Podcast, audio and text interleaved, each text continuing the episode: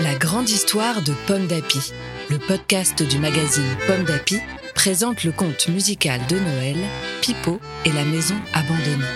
À écouter jour après jour avec les enfants jusqu'au 24 décembre.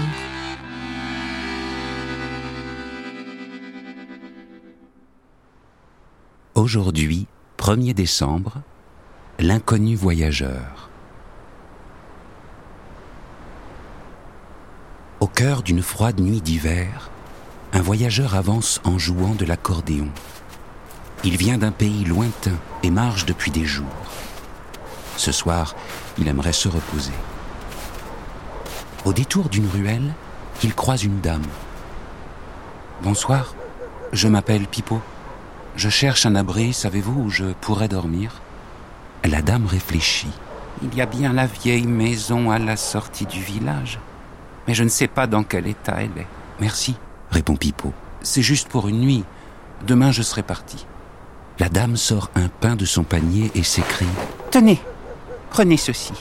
Vous devez être affamé. Puis elle disparaît dans l'obscurité. Pipo traverse le village. Arrivé à l'orée de la forêt, il aperçoit une étrange maison. Il hésite à entrer.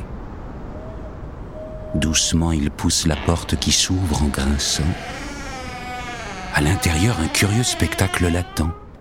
Des plantes poussent du sol au plafond, les tapis sont couverts de poussière et des assiettes recouvrent l'évier. Quel bazar Sous les pas de Pipo, le plancher craque. Le vent s'engouffre en sifflant. Cette maison est trouée comme une passoire. Pipo trouve une vieille botte et bouche un trou avec. Puis il se blottit sous une couverture. La nuit va être froide. Pour se réconforter, Pipo joue un petit air d'accordéon et la maison semble lui répondre. Dans quel drôle d'endroit est-il arrivé?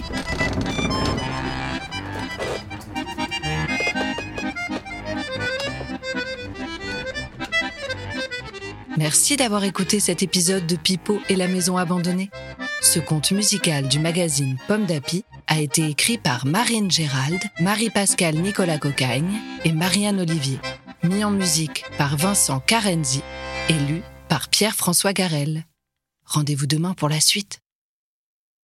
Pomme d'api, c'est bon d'être un enfant. Un podcast Bayard Jeunesse.